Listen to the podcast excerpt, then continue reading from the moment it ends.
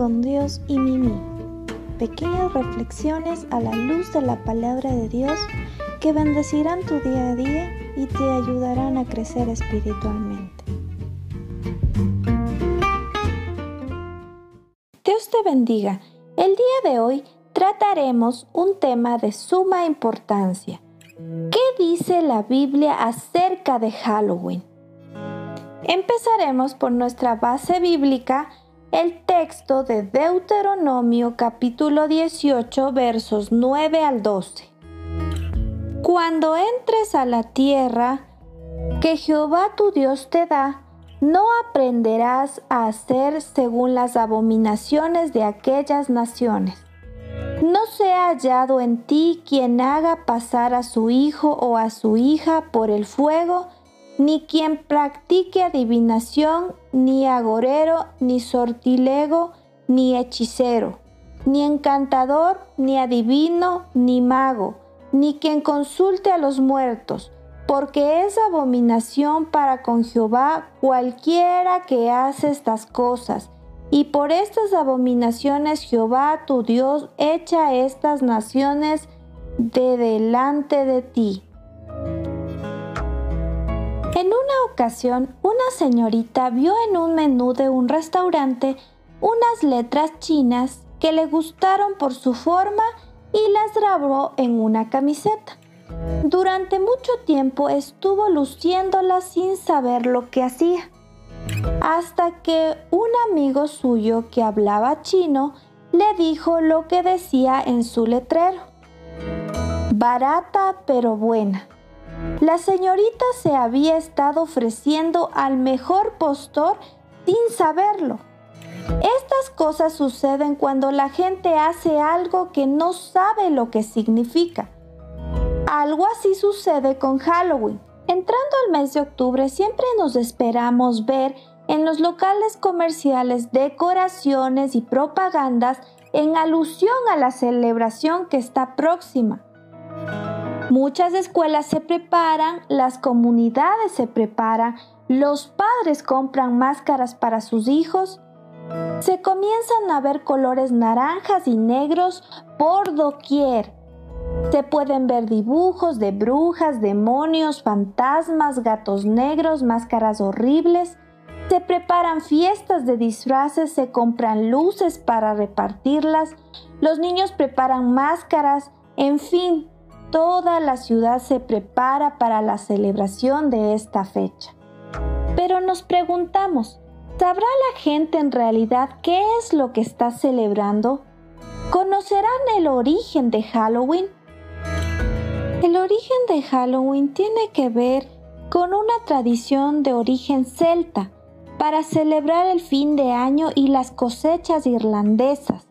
Actualmente es una festividad que se celebra principalmente en el mundo anglosajón, en Reino Unido y Estados Unidos, y en otros países como Canadá y Australia.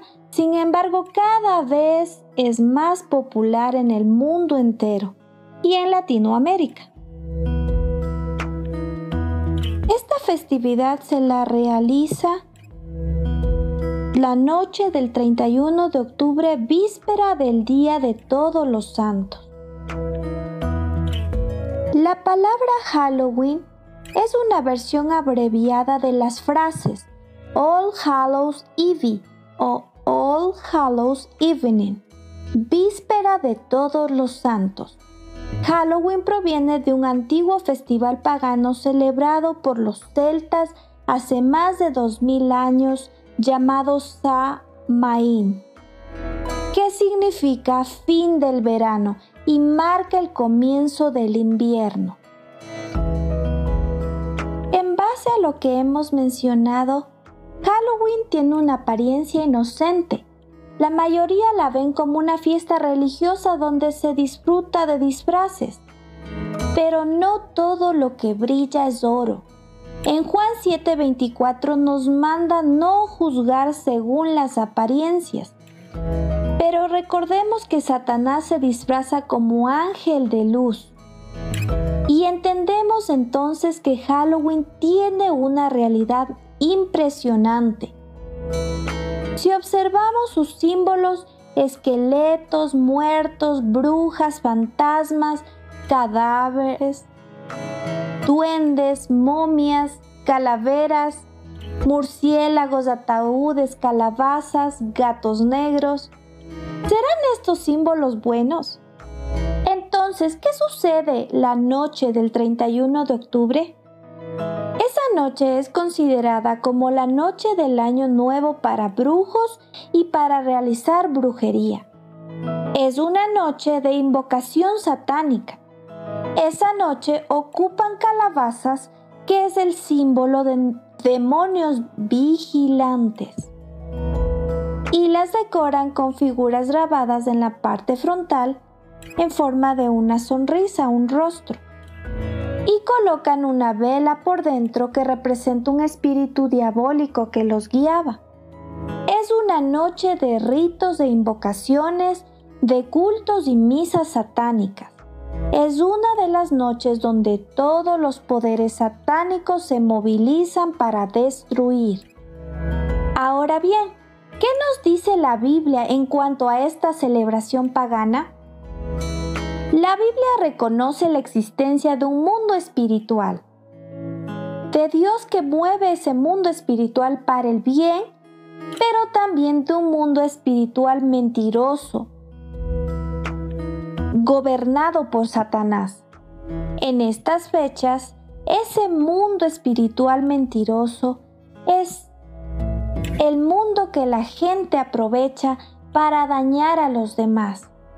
Y recordemos que la Biblia condena la manipulación del mundo espiritual, donde brujos aprovechan ese mundo y se adentran a la adivinación del futuro, a manipular el área espiritual y donde Satanás usa sus secuaces para adivinar el futuro y que lean cartas del tarot, lectura del té, lectura del café, lectura de la palma de mano, actos que Dios abomina. Como nos menciona en Levítico 19:31, no os volváis a los encantadores, ni a los adivinos, no los consultéis, contaminándoos con ellos. Yo Jehová vuestro Dios lo digo. Y acerca de consultar a los muertos en cualquier manera, como el espiritismo y la Ouija, nos habla en Deuteronomio 18, versos 10 al 11, no sea hallado en ti quien haga pasar a su hijo o a su hija por el fuego, ni quien practique adivinación, ni agorero, ni sortilego, ni hechicero, ni encantador, ni adivino, ni mago, ni quien consulte a los muertos, porque es abominación para con Jehová cualquiera que hace estas cosas, y por estas cosas abominables Jehová tu Dios echa esas naciones de delante de ti. Por lo tanto, ¿Es pecado celebrar Halloween? Primero, entendemos el engaño y la ignorancia que existe de este tema. En Efesios 4, versos 17 y 18, enfatiza que el gentil anda en la vanidad de su mente. Tienen el entendimiento entenebrecido, están ajenos de la vida de Dios por la ignorancia que hay en ellos y hay dureza en sus corazones y han perdido sensibilidad. El príncipe de este siglo ha cedido y ha cegado el entendimiento de los incrédulos.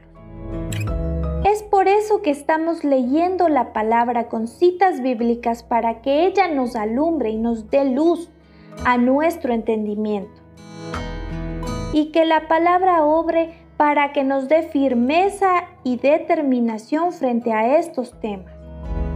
Así que no cedamos a la presión del grupo. Esa presión de la familia, de los amigos, del colegio, esa presión de la propaganda, esa presión que no te deja tomar una decisión correcta. Y ten la firme convicción de no ceder a la apariencia inocente de esta celebración. No deis lugar al diablo. Resiste al diablo y él huirá de ti. No ignores sus maquinaciones y toma la determinación de colocarte en una posición de intercesión y clamor por las personas que se pierden en estas fechas. Intercesión para que las personas se arrepientan de lo que están haciendo y se encaminen a buscar de Dios. Y recuerda que por sobre todas las cosas no debemos permitir la influencia del mundo sobre nosotros. Seamos nosotros influencia para los demás, mostrando el amor de Dios día a día, accionando nuestro creer en hacer. Nosotros como creyentes tenemos que estar conscientes de las cosas que permitimos en nuestras vidas y dejamos entrar a nuestras casas.